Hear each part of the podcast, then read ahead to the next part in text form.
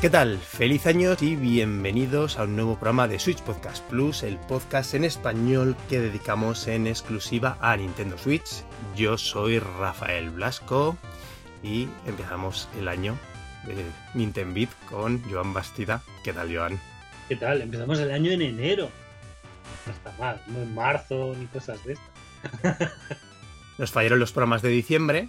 Espero que nos hayan echado de menos los oyentes. Sí, sí, sí. sí.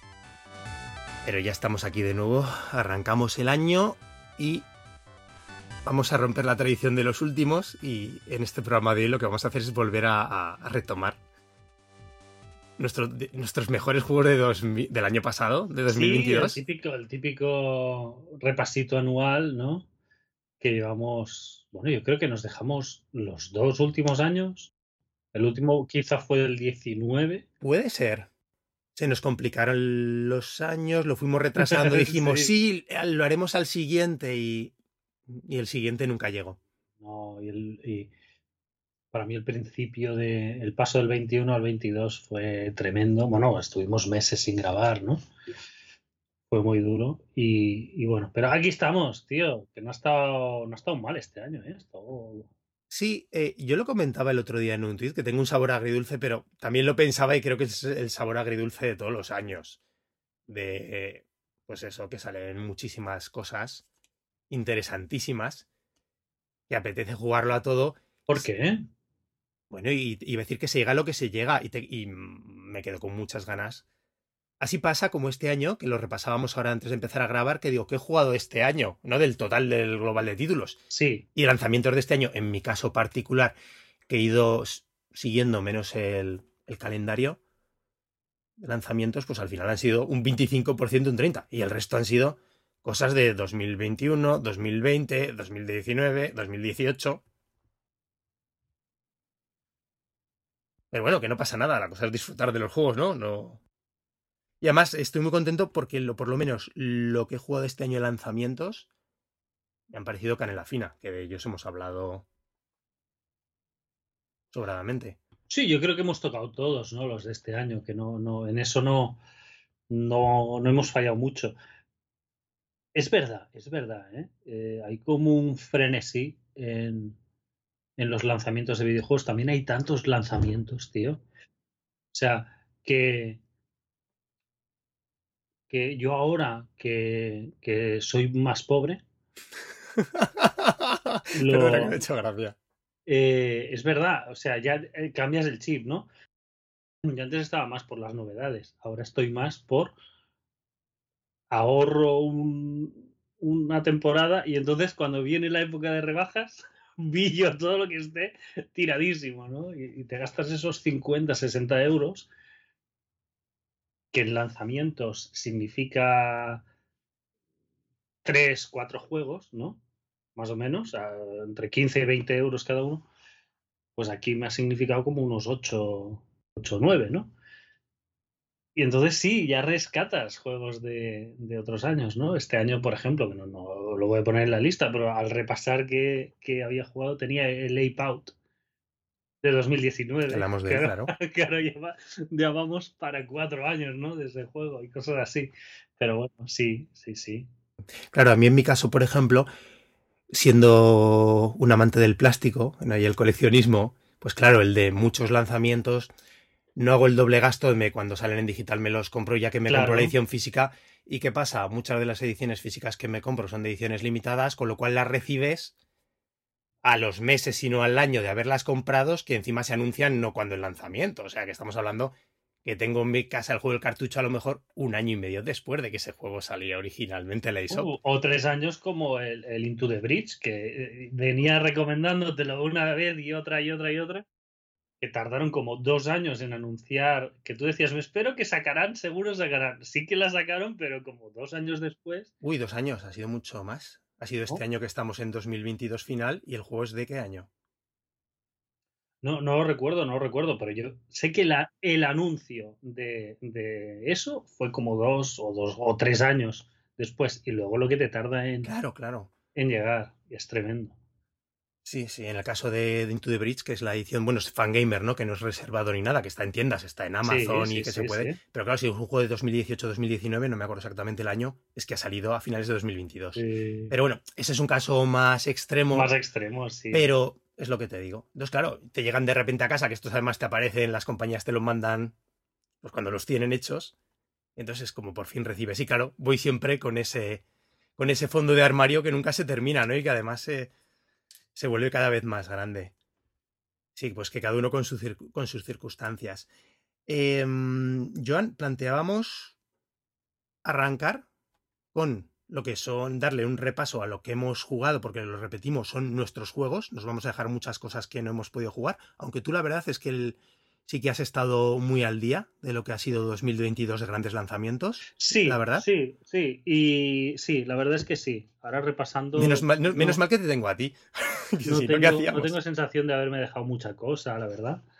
Y, y en el tema indie, que sí que salieron unos cuantos, las ofertas me han servido para recuperar Sí, me ha fallado. Eh, bueno, al final, final, final, creo que hicieron una tanda nueva de ofertas para final de año, el día 31 de diciembre, que entró Card Shark. Mm, Card Shark, sí. Y Strangers the Culture, que ese estará, lo comentaremos hoy un poquito. Em, los cogí los dos, pero me falló el. Inscription. Inscription, sí. ¿Tienes muchas ganas? Bueno, pues cuando se pueda. en las de primavera. está. Claro, también es lo que hablamos al final también. Eh, primero lo que decías, primero tu situación y después también lo que se ha convertido la política de rebajas en la ISOP. es, también se ha convertido en lo que también fomenta en eso, lo hemos hablado muchas veces, ¿no? Claro, es que al final, eh, si haces un gasto, por ejemplo, rebajas de primavera y haces un gasto importante, un juego que te sale en abril, igual ya no te lo pillas porque te acabas de pillar 5 o 6, ¿no? Pero en junio igual te esperas porque van a haber rebajas en las rebajas de verano, ¿no? En un mes. Y es como que tienes, te pillan los juegos en mayo o en octubre o cosas de estas, o siempre, o te pillan muy reciente una rebaja o ya cerca la, la siguiente, ¿no? Es la lógica esta de Steam que se ha ido, se ha ido extendiendo. Sí, sí, para lo bueno y para lo malo, pero bueno, que sí, es, es lo que hay, es lo que hay, sí, sí señor. Pues eh, te decía, Joan, lo que hemos planteado, empezamos hablando de lo que son los lanzamientos de 2022, empezamos entre comillas los grandes lanzamientos, vamos a separar quizás los lanzamientos indies, los que hemos tocado, y después dejamos un espacio de esos, todos esos juegos que no son del año pasado y que nos han gustado y que pues se nos han quedado fuera del programa por unas razones u otras y que creíamos que valía la pena comentar. Sí. John, tu mejor juego del año de 2022. Pues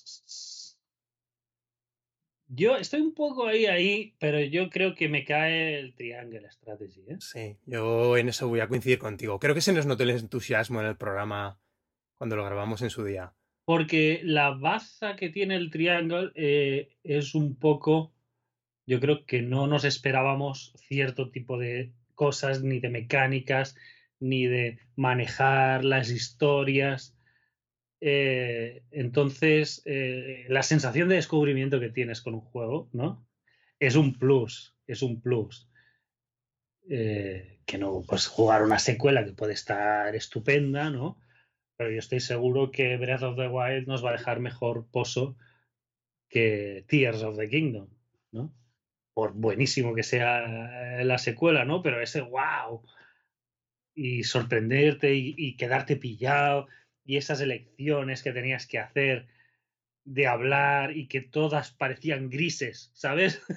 ¿No? Esas elecciones que parecía que elegías mal todo el rato, ¿no? es que aquí creo que está muy bien, has comentado, es que si algo me sorprendió a mí de Triangle Strategy fue ese tono tan de verdad oscuro y tan adulto de verdad en este caso. Sí, sí, sí, sí, sí, sí. Ya lo decíamos, fue la época del lanzamiento del Den Ring, ¿no? Un mes antes. Y me repito en el tema. Este es el verdadero juego, juego de Juego de Tronos. Sí, sí, sí. sí. El, el, otro podía tener el nombre de George R. Martin, pero este en la trama, en todo.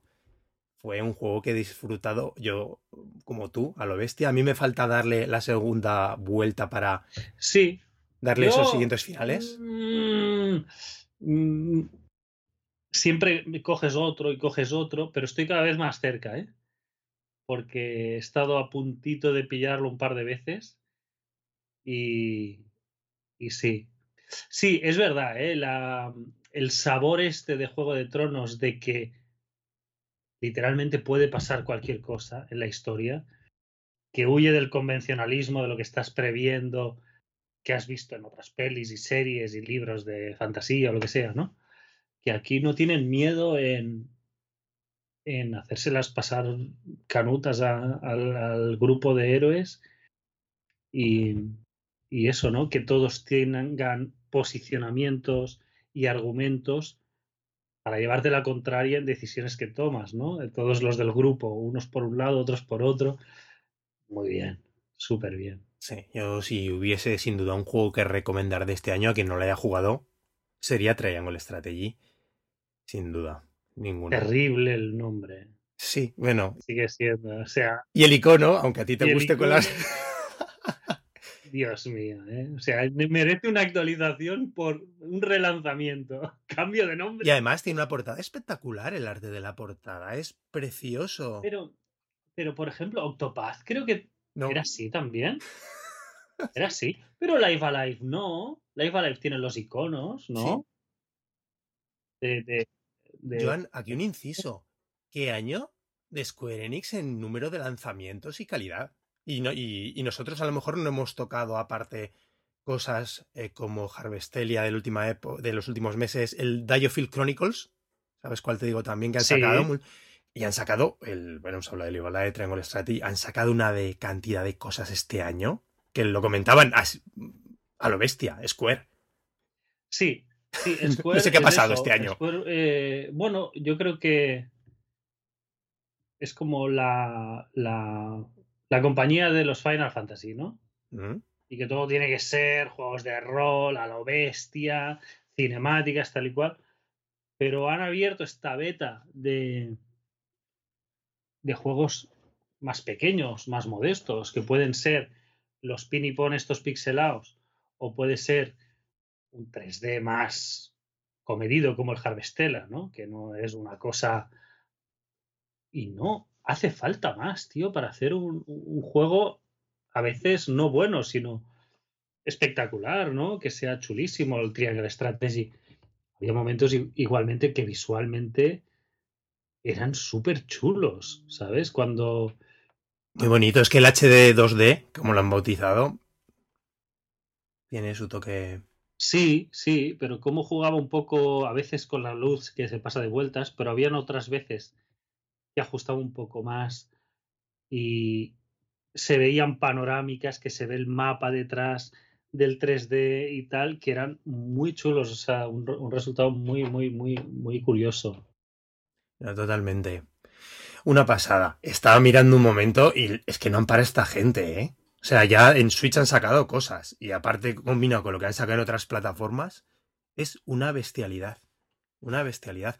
Aquí también, eh, bueno, en Switch, aparte de Live Alive, que seguro que hablamos en unos minutos, también, por ejemplo, que se han sacado el, bueno, el Voice of Cars, que tú lo has jugado, en la nueva entrega, el Nier Automata, la versión de, Switch, que aunque tampoco lo hemos jugado, yo tengo muchas ganas, el Dragon Quest 3 de hace dos días, que tengo unas... No han parado. Claro, pero, pero es... Tienen varios estudios que son capaces de sacar un juego nuevo en año y medio, dos años. Y eso, tío, parece que nos habíamos olvidado de esto, que todos los juegos tienen que tener siete años de desarrollo y cosas de estas, ¿no? Y, bueno, está muy bien. Igual este año. Ha confluido, ¿no? Exacto. Coincide que, que, tienen un par o tres de títulos de este, de este calibre, pero bueno, tampoco está mal. ¿Con qué seguimos después de nuestro GOTI del año? Yo para mí, el, eh, mi segunda posición sería el Mario Rabbits. Vale, hablaste muy bien, también ganísimas. Sí, sí. Eh, Yo creo que está bien que recuerdes eso, los puntos fuertes. Sí, eh, es eso. Mm, me gustó mucho el, el entrar al juego esperando una cosa, encontrarme otra y ese, desconcierto de, de las primeras horas que, que estuve como decidiendo si me estaba gustando o no.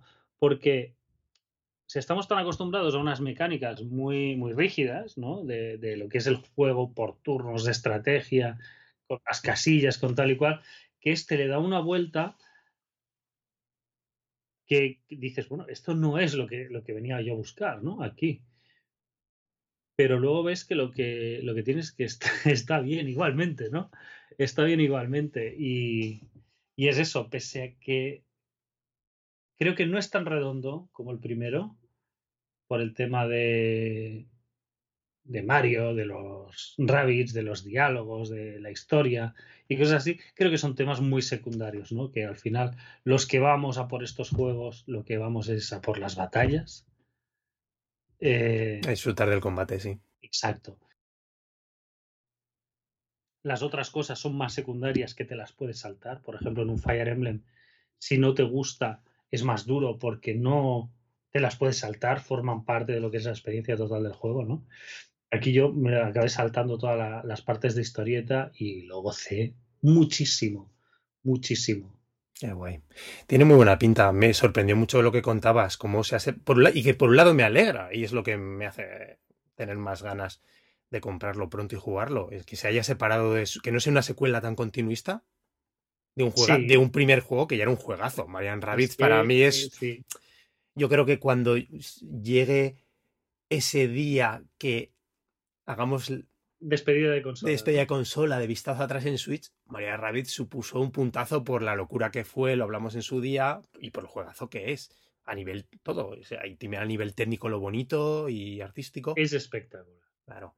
Entonces este 2 por lo menos me ha gustado que me contases que no era más de lo mismo y que tenía sus giros de tuerca y que se sentía tan diferente en tantos, en tantos aspectos. Exacto, hay cosas de las que han cambiado que han salido mejor y otras que han salido peor, ¿no? Pero al final también forma parte un poco del riesgo que quieres tomar llevando el juego a, a terrenos un poco nuevos, ¿no? Hacerlo avanzar un poquito.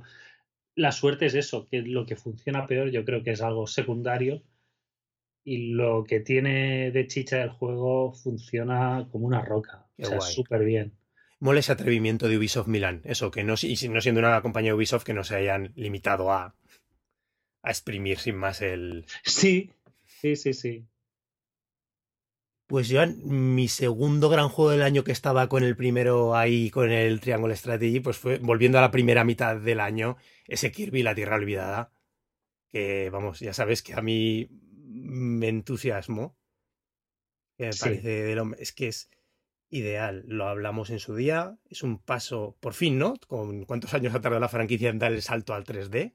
Sí, porque es eh, eso, ¿no? los rumores o alguna captura creo que hay de un prototipo de Kirby en 3D de hace 20 años, ¿no? No sé si era de, de, de 64 de GameCube o del paso de una a otra que nunca llegó a cuajar, ¿no? Pues ahora ha cuajado y, genial. Y, ¿eh? cómo ha cuajado. Y es tan bonito, es de esos juegos que, joder, es que te salga una sonrisa a cada paso.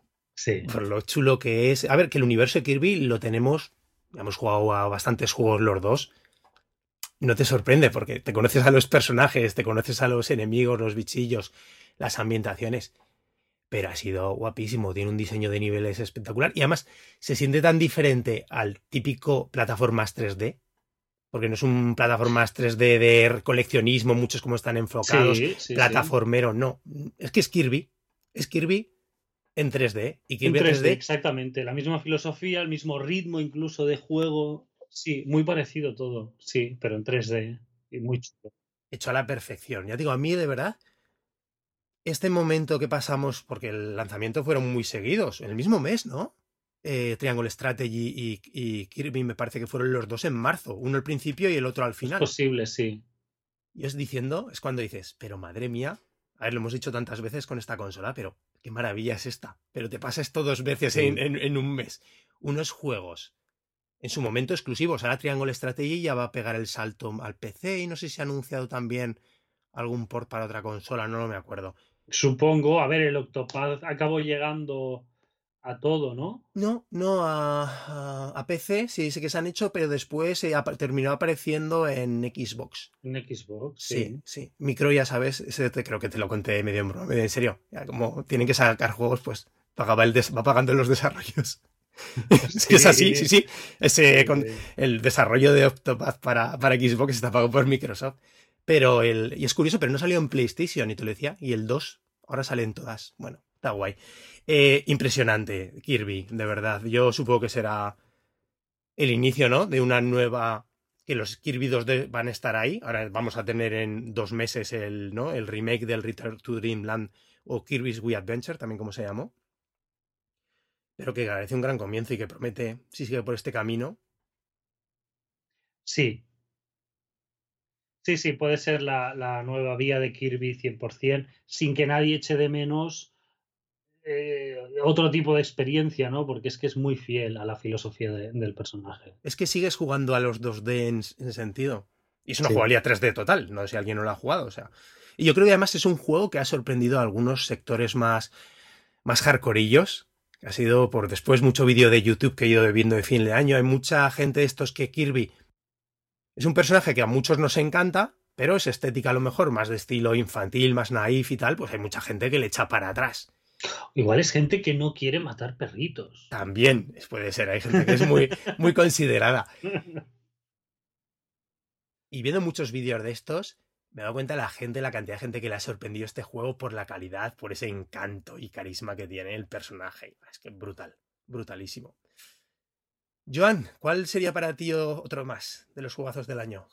Pues aquí. Mm, mm, mm, Creo que voy a meter antes 13 Sentinels. Vale, me parece muy bien. Por lo marciano. Para Switch es 2022, es lo que decimos, aunque sea un juego de. Exacto, exacto. Sí, sí, sí, sí, lo tengo yo aquí de abril, mediados de abril. Sí, sí, sí. Mediados de abril, sí. Bueno, es una idea de olla espectacular, me reí un montón, estuve confundido como que sé, ocho horas de juego, no sabía qué pasaba. ¿Sabes? Yo qué sé, no sabía qué pasaba, no entiendes nada. Luego es eso, ¿no? Te vas, oh, vale, esto va de esto, va de lo otro.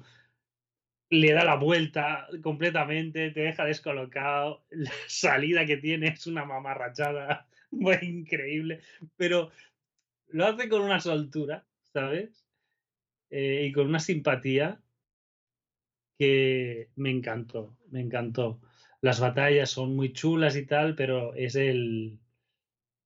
es todo, ¿no? El, el, mosaico de historietas, cómo las lleva, los personajes rocambolescos, absurdos, eh, algunos son muy tópicos, eh, cómo te combina eso, lo, lo, misterioso con lo mamarracho, ¿no?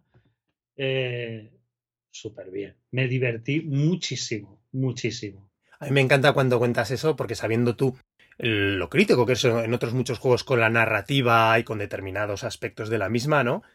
Me gusta, o sea, me veo, digo, joder. Sí. Y que puedo, digo, porque podría ser como otros comentarios de otros juegos que hemos hecho, ¿no? De algún guionista borracho y no, no te... Sí. ¿Cuál fue aquel? No me acuerdo.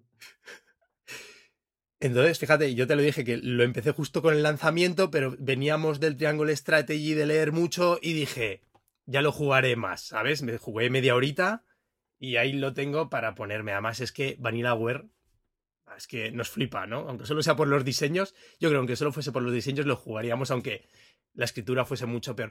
Pero después, fíjate, lo que dicen, Vanillaware nunca decepciona en el plano jugable, ¿eh? Como siempre, es una compañía que no hace juegos para nada tópicos. No. ¿Te animarás con el remaster del Green Game Sí, seguro, ¿Sí? sí. Sí, esperando con... En abril, ¿no? Abril, marzo, ¿no? Sale ahora. Bueno, ya cuando salga, no lo sé si será o más adelante, ¿no? Pero, pero sí, sí, sin duda, claro. Sí, sí. Yo sigo esperando el, great, el Greatest Hits o que hagan, que se animen a hacer un remaster. No sé, del Muramasa estaría guay. Verlo en alta definición en Switch. Sería Sería una chula. O bueno, o nuevo título, no sé, ahora he perdido un poquito el ritmo, no sé, algún teaser o de algún lanzamiento nuevo de Vanillaware. Pero bueno, fue una gran sorpresa, ¿no? Ver este juego tan esperado. Sí. Que, ocurrió un poquito, yo creo, como es el caso, aunque no hablemos de él porque no lo hemos tocado, de Nier, ¿no? Han sido grandes juegos que han salido en otras consolas que en mi caso es de los que me daban envidia que deseaba que estuviesen en Switch. Eso se decía, mataría. O, para mí que hubiesen sido el motivo realmente para comprarme una, una PlayStation 4 porque quería, si se jugado al 13 Sentinels, a Nier y alguna cosita más suelta por ahí. Pero vamos, creo que te lo decía, de los 5 o 6 juegos que a mí me podían llegar a, motivar. Sí, han ido, han ido cayendo uno a uno, sí. Han ido cayendo. Y además yo creo que con muy buenos resultados en la consola. Y me da la sensación de que está muy contentos. Sí, pero no por algo lo sacan. Es que se solapa muy bien con la audiencia de la consola. No sé, no sé, cómo han ido en ventas, pero sí que yo creo que por las expectativas, no, seguro, seguro. Pues Joan, yo el siguiente que metería, que ya me gustaría que dedicásemos el siguiente capítulo, que es Live Alive que no hemos tocado. Es que no lo hemos tocado por culpa tuya, Rafa. Culpa mía, totalmente. Meses, diciéndote, bueno, ¿tocas este o qué? No, no, me voy a esperar. Está bien porque tú lo has jugado entero. De hecho, yo estoy en el capítulo ninja que me tiene traumatizado, ya lo sabes. Lo tengo ya para terminar el capítulo ninja y entonces pegarle la reona a la última parte a mí es un. yo no puedo, por ejemplo, no he jugado a Xenoblade 3, pero yo, tú que has sido muy crítico en el juego, digo, yo siempre te lo decía en broma y creo que lo dijimos en el programa, digo que te has dejado el RPG bueno de este año, ¿no? El, bueno era el otro. Y tanto, y tanto. Ostras, Live Alive. Alucinas, las ideas de un juego de hace 30 años. ¿Qué ha pasado? ¿Por qué no llegó esto? ¿Por qué no ha habido más de esto? En Super Famicom hay tantas, tantas cosas que tú te pones a mirar y sobre la historia de la consola, lanzamientos japoneses, hay tantos juegos que no salieron de Japón, eh, RPGs gordísimos, menos, pero una pasada, o sea, pero, pero, pero, pero puñados, no sé, no es que se quedan dos o tres juegos, no, tú ves listados de lanzamientos, especialmente RPGs, pero también de otros géneros, y que no tocaron Occidente, seas Estados Unidos o Europa, hay juegos a patadas. Y, es una, y algunos, claro, y joyas como esta, ¿no? me ha flip, este, ¿no? Que es un conjunto, por explicarlo rápido, ¿no? Aunque el próximo día lo hablemos, ¿no? De pequeños mini RP, de conjuntos de pequeños RPGs, ¿no? es un, sí. Cada uno explotando o haciendo uso de unas mecánicas distintas. O incluso, incluso mm, novela visual, ¿no? Algunas, que es que apenas tienes parte de acción, ¿no? Como la del, la del robot, que hay la maquinita arcade para hacer batallas, pero el resto... Es una novela visual, como dices tú. Es una novela visual un poco de terror, ¿no? De moverte a escondidas, cosas así. Es súper innovador. Claro. O que tengas un capítulo que solo se centre en el combate o en explotar el combate determinado. Acuérdate del capítulo Street Fighter, que, de Street Fighter. no, no mueves al personaje. O sea, es pelea, pelea, pelea, pelea. Todo el rato. Y además con lo que tienes que conseguir en las peleas, que no es simplemente ganar, que es que es. sí, sí, sí. O el capítulo a mí que me flipó, el del western. O sea, que hace. Es un juego que tienes que explorar la, mecánica de estar buscando objetos y de explorar los escenarios. Que es lo que se basa, que, que, creo que hay un combate o dos en todo también, en toda la. Sí, hay el primero que es como un tutorial y luego el final. Y ya, está. y el resto es la mecánica de explorar y buscar objetos. Hablar con los personajes y buscar. Más un puzzle, ¿no? Más una especie de puzzle general, podría decirse. es que te flipa, a mí me flipa con las ideas. Lo hemos dicho con el Triangle Strategy. Que bien le sienta a estos juegos para las nuevas audiencias el arte este de HD 2D, con los sprites bueno, redibujados no tienen tantos, pero están redibujadillos en parte con más detalle. Tampoco tanto, pero están muy bonitos. Es esos escenarios que pasan a, 3D en muchos. Un 3D bonito. La a ti porque se te ha atragantado. Pero la del ninja. Es espectacular desde el punto de vista artístico. Claro. O sea, es que el darle el 3D tiene hasta sentido. Hmm porque en otras es como todo muy lateral, ¿no? Y tiene ese, son casas en 3D y tal y cual, o, paisajes de montaña, lo que sea, pero se mueve muy de izquierda a derecha, ¿no? Pero el del ninja es izquierda y derecha y delante y atrás. O sea, tiene profundidad el mapa, ¿no? Y, es que ahí cobra sentido 100% el, el, pasarlo a 3D. Es una pasada. Flipo con esto, juego. Me alegro tanto que se haya lanzado Square Enix. Decían que por iniciativa o petición de, la propia Nintendo. ¿Qué cosas? Además, eso, localizado totalmente, genial. Una musicaza. Square ha sacado un filón de oro, tío. Con el HD 2D este. Un filón de oro. O sea, puede hacer juegos nuevos con poco presupuesto. Puede recuperar. Bueno, todo lo que quiera. Porque anda que no tiene Square Enix en su propio armario para recuperar con este formato. Un filón, un filón. Ojalá más cosas así, ¿eh? Seguramente mi juego más es uno de mis juegos más esperados de este año, que creo que saldrá este año, espero, que es el remake del Dragon Quest 3. Eh, la versión está, es que ves las capturas y los poco que se ha visto en vídeos y es como. Pero espectacular, se me queda corto. No sé si tendremos noticias de Dragon Quest 12 este año. Pero bueno, yo mientras caiga el remake este del 3, que no lo he jugado nunca, me encantaría. Después de este Life Alive, Joan, tú que ya, a mí ya casi no me quedan de lanzamientos grandes, y mira que ha habido, no me quedan. Apenas he jugado ya, pero tú sí. Mm. Yo de lanzamientos grandes no te diría que son indies, ¿eh? pero grandes no son. Ah, pues nos vamos a los indies, ¿no? Porque, por ejemplo, Xenoblade. ¿Sabes? De los que tengo apuntados de este año, el Chinchan, yo no os pondría. ¿No te, no te han gustado? ¿No, lo comentaste en los programas? Incluso Splatoon. Claro, es un juego, le echa un montón de horas, es genial. Eh, de vez en cuando entro un fin de semana y le echo cuatro horas, tal pero es Splatoon 3, o sea, es como recomendar un poco, no es ni por asomo, pero para que me entiendas, el FIFA, pues sé que sé, es que eh, festivales, tal, que añaden unas armas, añaden unos mapas, mm, pero tienes, tienes que tener algo más, algo más, algo más. Entonces yo ya tiraría para destacar, porque esto sabes que yo tengo aquí una cosa personal, que es Assassin's Creed 2.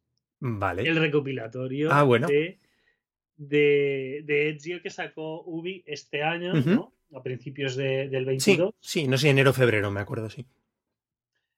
Em, es un juego que jugué como, yo qué sé, como dos veces en su día en, en Xbox.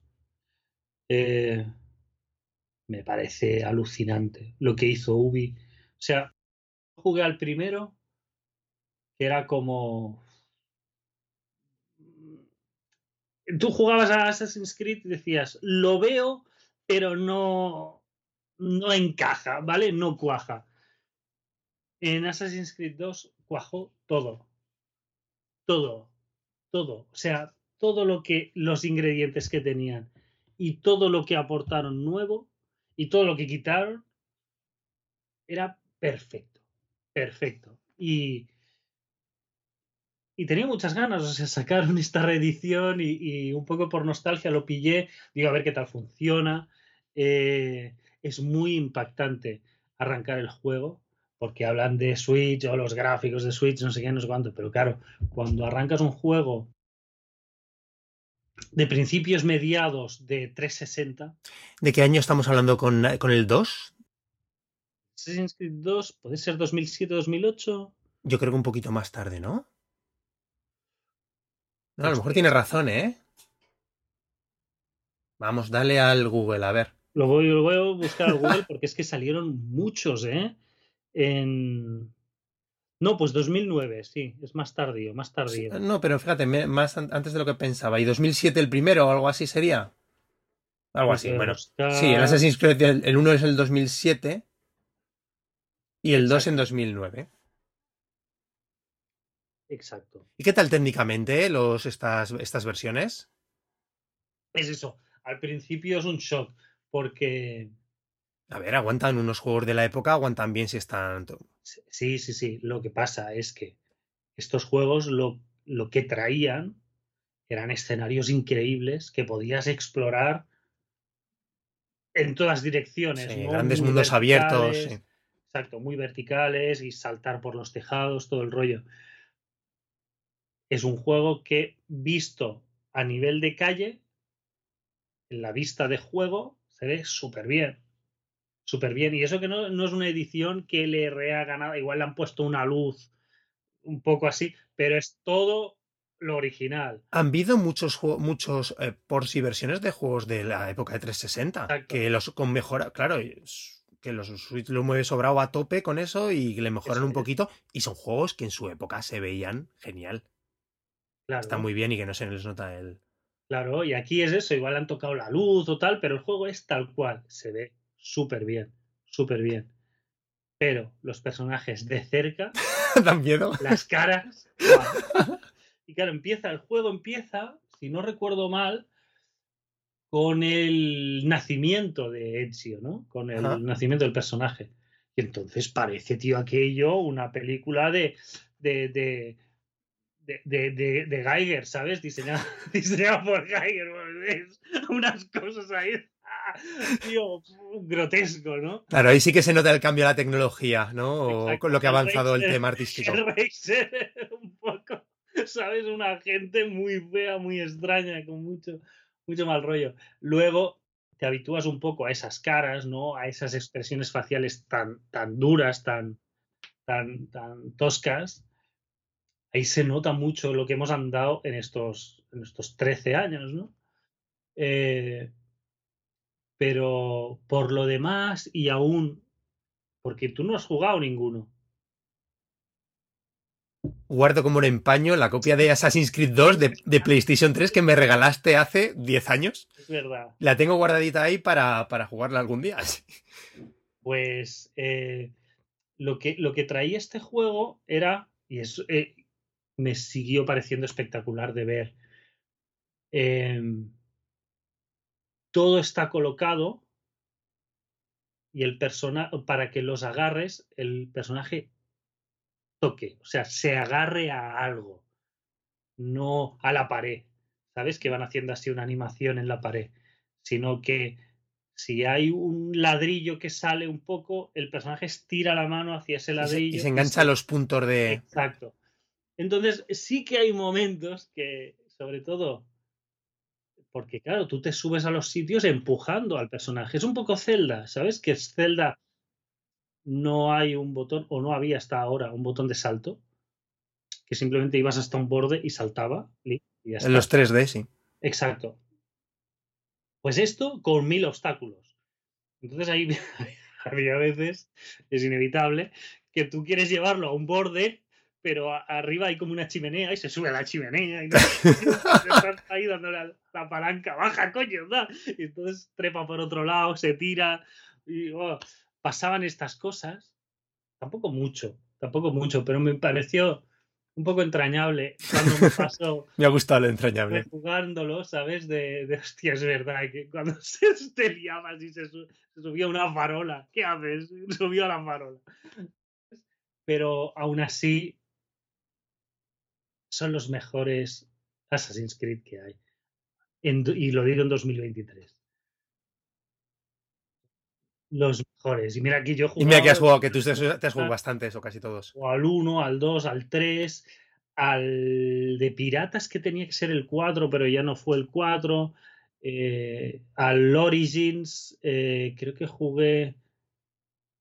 No sé si jugué alguno más. ¿Al Odyssey este último se llama o me lo estoy inventando? No, el Odyssey no, lo tengo descargado, pero no lo he jugado aún me sigue pareciendo una maravilla. La ambientación, los personajes, la historieta que tiene, es tan simple y tan agradable de seguir que no quiere ser una cosa muy grande, sino, bueno, pues a uno que le matan la familia y vender y tal, ¿no? Y Sí, que es muy recombolesca ni tampoco. No con conspiraciones ni con historias. Luego hay cositas y tal, pero está todo tan bien puesto.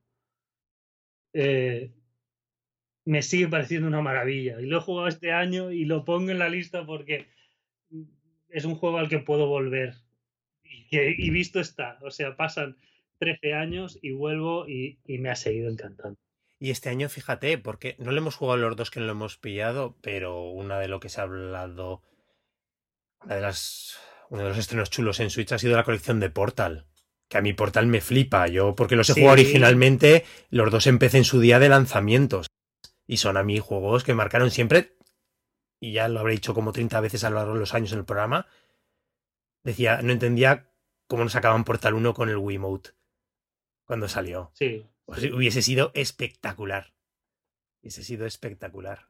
Portal 1 con el Wiimote, vamos. Decía, había varios juegos ahí. Y claro, fíjate, este año pues ha tenido su versión para, para Switch. Con la Direct y todo. Y... Cierto. Sí, que vuelven viejos clásicos. O nuevos clásicos, ¿no? Sí, pero, pero. Que vale la pena recuperar o rejugar o, descubrir que, puede, que no lo ha hecho. Vuelve el que puede volver, ¿no? Y ahí ya se ve el que no pinta nada. De verdad, es verdad, es verdad. Sí, sí, sí. O sea, ¿por qué recuperan el 2? Y no el 1. Exactamente, ha sido siempre el más popular y que mejor ha tenido tanto crítica es que es, es que es, redondito todo, redondito todo. Siempre ha sido, yo creo que ha sido el favorito de, la gente. Durante y ha influenciado muchísimos juegos, muchísimos, muchísimos. Mm. Breath of the Wild tiene cosas de, de Assassin's Creed, las atalayas, la escalada, luego lo lleva a un terreno completamente nuevo, ¿no? Que es el efecto que tiene, ¿no? También de las cosas que coge, las, las resignifica un poquito, ¿no? Pero, Jógatelo, Rafa. Sí, sí, no, sí. Por ganas no es por falta de ganas, es buscar el momento. ¿eh? Igual que este año ahora estoy, por ejemplo, los últimos días recuperando clásicos indies de estos últimos años pendiente, el Hyper Light Drifter. Rock Legacy, que era un... Ahora que este año se anunció el 2 y ha salido el 2 en Switch, tenía ganas de jugar al 1 siempre también estoy en ello, pues es que es cualquier momento. No sé por qué tengo la sensación este año, aunque todos los años digo lo mismo, de que me voy a dedicar todo el año a no jugar. Bueno, este año he hecho eso. No voy a jugar lanzamientos del año, sino voy a seguir. Sí, te ha salido un poco así. Con sí, y a ver el próximo. Este, este, bueno, este próximo no, este 2023. ¿Qué más, Joan? De. Yo ya me iría casi casi a lo indie, por poner un pie en lo indie y en lo no indie. Picross S7. Mi juego más jugado este 2022. ¿Con cuántas horas? en ciento y pico horas. Hice todos los modos, todo. y, perdona que te interrumpa. Eh, porque si no recuerdo mal, este Picross 7 ha sido por fin el primero que incluía modo táctil. ¿Te acuerdas que hablábamos, ostras, no les incluía modo táctil? Hace poquito, hace poquito, los parchearon todos y ahora creo que todos tienen desde el Picross S1 en Switch ya tienen modo táctil. Pero te acuerdas que es algo que hablamos y que te quejabas. Dice, ¿cómo no ponen esto con modo táctil? Con lo que te gusta sí, a ti. cierto, sí. Y no sé si fue el primero, este S7. Además, puede que lo comentásemos en su día por mensaje, no con los mensajes. Oye, que este por fin le han puesto modo. Y ya lo han hecho con todos. Pues qué guay, es que, es que son unos clásicos los Picross. Sí, Sí, sí, sí. Lo que pasa es que sacan como churros, ¿no? Pero, pero no, yo por ejemplo creo que de, Switch tengo el 1 o el 2 y este 7.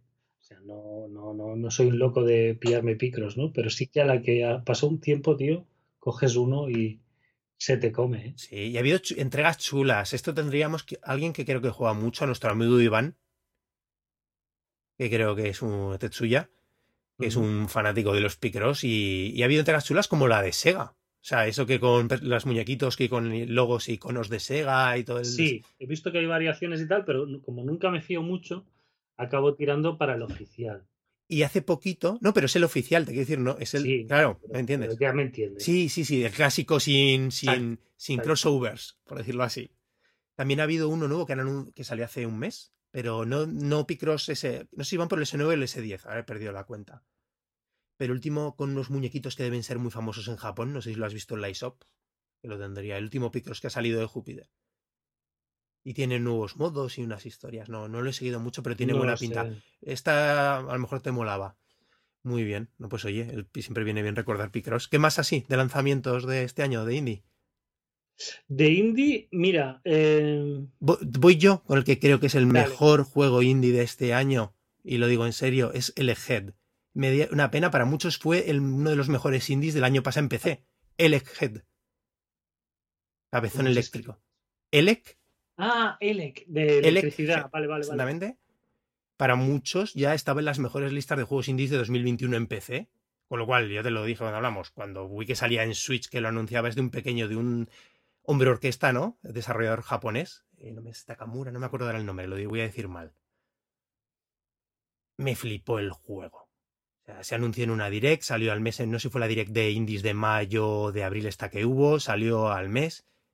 O sea, es un eh, juego de puzzles plataformas, con un concepto sencillo, de un diseño gráfico muy minimalista, eh, emulando a lo mejor la típica estética de juegos clásicos de NES, pero yo no la aprecio tanto por el efecto, o sea, por, perdón, por la estética retro, sino por ese minimalismo de diseño en las pantallas. Simplemente llevas a un pequeño robotito que transmite electricidad. El al tocar cosas hace que se activen mecanismos, plataformas, es de los de pantalla continua, ¿sabes? Pantallas unidas, y es simplemente ir progresando conforme va apareciendo el juego, sobre esa mecánica, la única mecánica que gana, un pequeño mini de stripper, que se no pasa a, las pocas eso, es que hay un momento que puede lanzar también la cabeza, electrificada y abandonar el cuerpo. Sobre esas mecánicas tan sencillas, construye unos puzzles y cuando los dice, flipas de lo brillantes que te parecen, de esos que haces los momentos eureka, porque no es especialmente complicado, no es un, Sí, o sea, requieren cierta precisión, pero no estamos hablando de una locura de estos del pixel perfect con una habilidad de salto. No, no, o sea, tú lo ibas a disfrutar, vale. seguro. O sea, eso yo estoy pensando y es que es alucinante. Conforme avance el juego, ves que con esa eh, premisas tan básica, las explota en unos puntos que son alucinantes. Después descubres que los escenarios a mes van eh, escondiendo un montón de secretos que lo que parecían pequeñas pantallas simples van escondiendo muchas rutas secretas. Es una, una pasada. Me, me da la sensación además. Mira, ha habido un indies chulísimos que no hemos podido jugar este año y que yo tengo pendientes. Tengo un listado de este año bestial. me da pena porque incluso ahora repasando lo típico que hablaba antes de listas de final de años, muy poca gente se ha acordado de él en Switch. Y es un pedazo de lanzamiento. Es un juego más cortito si te pones a saco y no te atascas con ningún puzzle, que yo creo que en, algunos se te puede. te puedes parar un poquito más, pero si es basta, es muy fluido. Es un juego que a lo mejor en tres horitas terminas y así es más como yo, darle vueltas para atrás y eres más lentito, pues cuatro o cinco horitas. Bueno, está bien. Sí, sí. Duración perfecta. Lo que te digo, a mí es ese juego que te saca la sensación de eureka, de hacerte listo, de ostras, que me ha ocurrido cómo hacer aquí, cómo conseguir. Flipante. Flipante. Pues me lo voy a apuntar, ¿eh? La gente a mí de, de los imprescindibles indies de este año, pero vamos, sin ninguna duda. Qué guay. ¿Y, y tú, Joan, algún indie más así? Bueno, tú tienes que has jugado lo que decías ahora a final de año, tienes cosas muy chulas también. Yo creo que el que destacaría más es Signalis, ¿eh? Mm. Signalis, porque... Ahora cuentas un poquito y el próximo programa también le dedicamos. Entramos en detalle, sí. Es un juego... Eh, creo que es alemán. Puede ser, no tengo control del desarrollador. Es alemán, hecho por dos personas. Y es una especie de revisitar los juegos de terror de, de los 90. En plan Resident Evil, lo clásico de PlayStation 1, ¿no? Y demás. Sí, a mí lo que me encaja más es un poco también Silent Hill también, pero Silent Hill ya empezaba a coger otras, otras dinámicas, ¿no? Muy parecido, muy parecido a lo que hacía Alone in the Dark y Resident Evil 1. Em,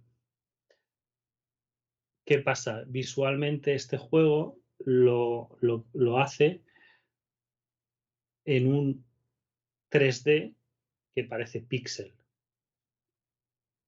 Es un efecto similar a, a Short Hike, ¿vale? Es 3D, pero es con baja resolución. Exacto.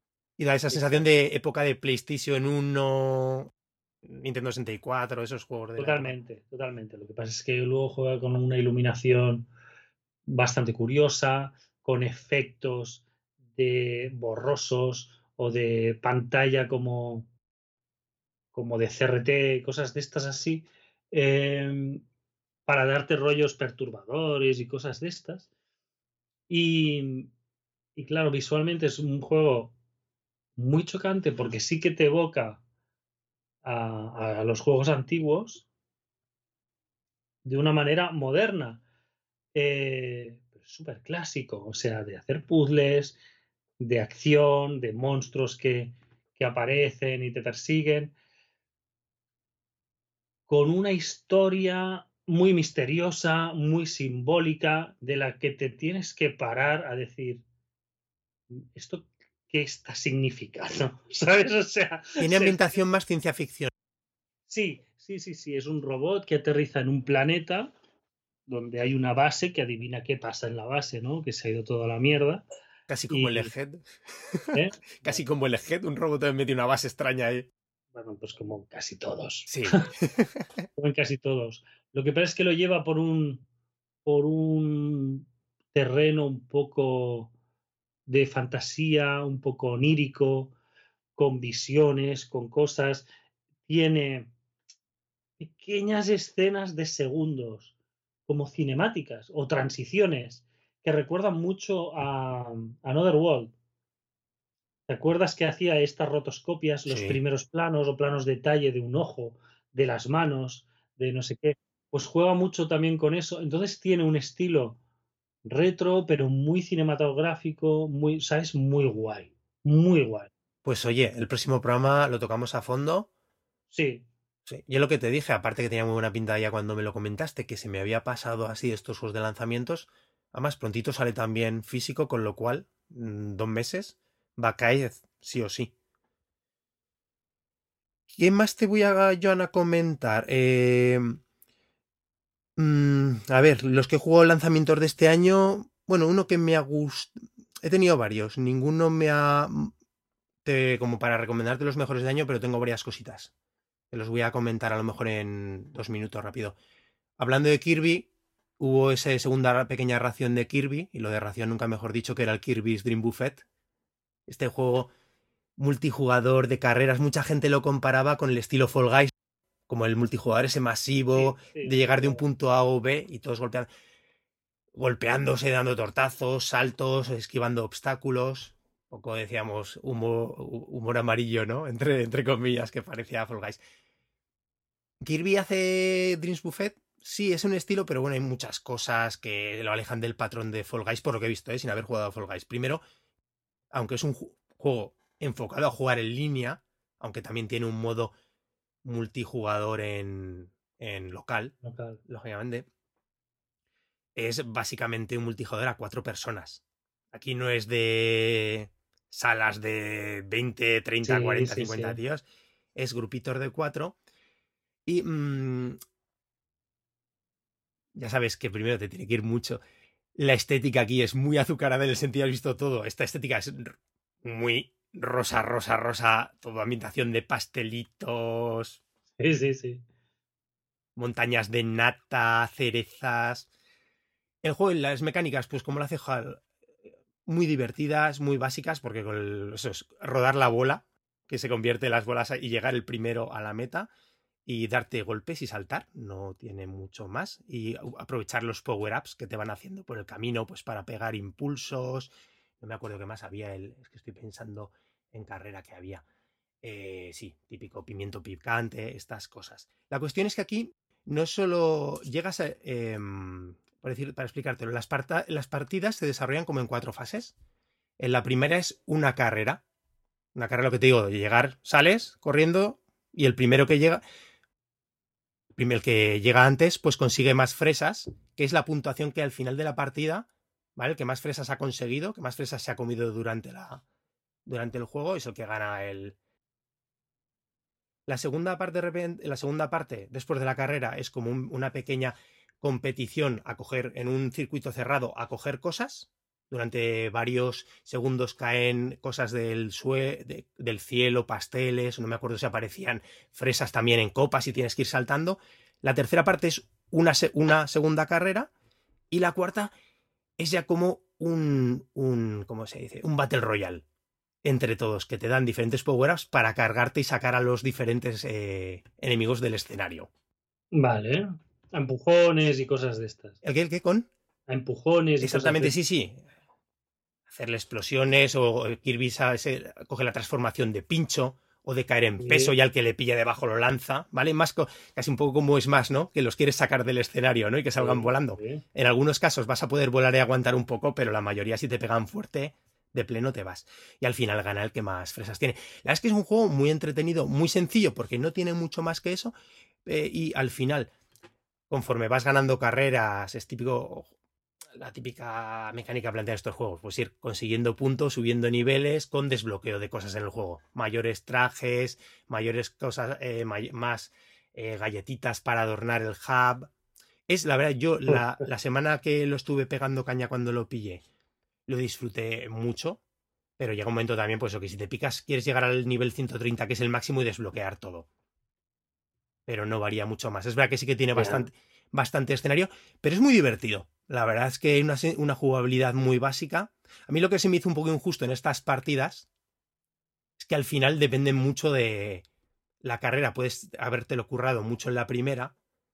Llegas a la cuarta y lógicamente a la, este Battle Royale que te digo, y la CPU te lo compensa de manera que a los enemigos les tocan los mejores, a ti no te dan ningún. Mario Kart, Mario Kart. Exactamente. Que si vas último te, te chetan y y si vas primero, moneditas y un plátano y da gracias. Claro, entonces se dan la vuelta, se, te lo puedes haber currado, hacer unas, unas carreras muy curradas o el otro y llegas el último y se da la vuelta totalmente la partida. Ya digo, es muy gracioso, no sé si viste que cuando gana el que más pesas ha comido, que salen los, los pesan a los Kirby, ¿no? Hasta el más gordo que gana es, es muy divertido, es también es la estética Kirby tan chula. Pero muy bien como multijugador, así para pasar ratitos de a quien le gusta el juego online competitivo, muy bien. Qué guay. Sí. Otro juego que jugué, Joan, un pequeño plataformas que ha tenido su repercusión y no está nada mal, que es Grapple Dog. No me acuerdo el desarrollador, lo ha publicado después Super Rare Games, tanto en físico como es la primera juego digital que han publicado sello como compañía en la eShop de Switch. Es de un es un perrete llamado Pablo, lo cual ya no da muy buen ya apunta maneras, o precisamente no las apunta. Es un juego de plataformas, la verdad, bastante sólido. Grapple Dog es que tira un gancho, juega así un poquito con las, con las dinámicas clásicas de Bionic Commando. Tiene un muy buen diseño de niveles, en general, y que la que está currado. Es un juego súper colorido, se controla muy bien. Ah, pero le falta algo. No sé cómo decía, tiene un diseño de personajes chulo, fases son quizá un pelín largas. No sé. No, no es para nada mal juego. Ya te digo, yo lo pillé por recomendaciones o desarrolladores famosos que me gustan y que habían probado. Y la vez que juegas los primeros niveles y está muy bien. Pero vaya, nada de que me haya, como aficionado a las plataformas 2D, nada que me haya vuelto loco. A quien le guste el género es también, es una, también es una apuesta sólida, ¿eh? Y no es nada, tampoco es una locura en cuanto a dificultad ni nada. No es un Donkey Kong Ultimum Tropical Freeze de precisión. Después tiene algunos contrarrelojes que a lo mejor ya te lo tienes más que currar, pero el juego, ya digo, se controla bien, se juega bien. Lo que te he dicho, el diseño de los niveles es muy variado y se nota muy trabajado, eso sí que se agradece, porque ves que hay juegos de plataformas en lo que dicen que se dedican a poner un pedrolo tras otro, como dirías tú alguna vez, o una plataforma, y no. Aquí un agujero y sí.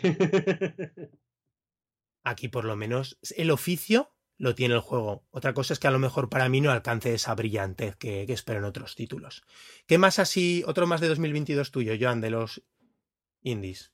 Pues yo creo que destacaría, me gustaría destacar Strange Horticulture.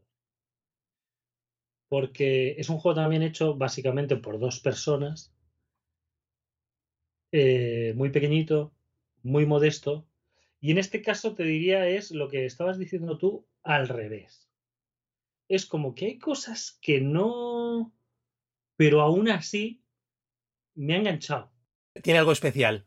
Exacto, exacto. Eh, ¿Sabes? O sea, hay cosas que las estás viendo y dices, mira, si aquí hubieran hecho esto de esta manera o esto lo hubieran enfocado de esta otra, estaría mejor, y es verdad.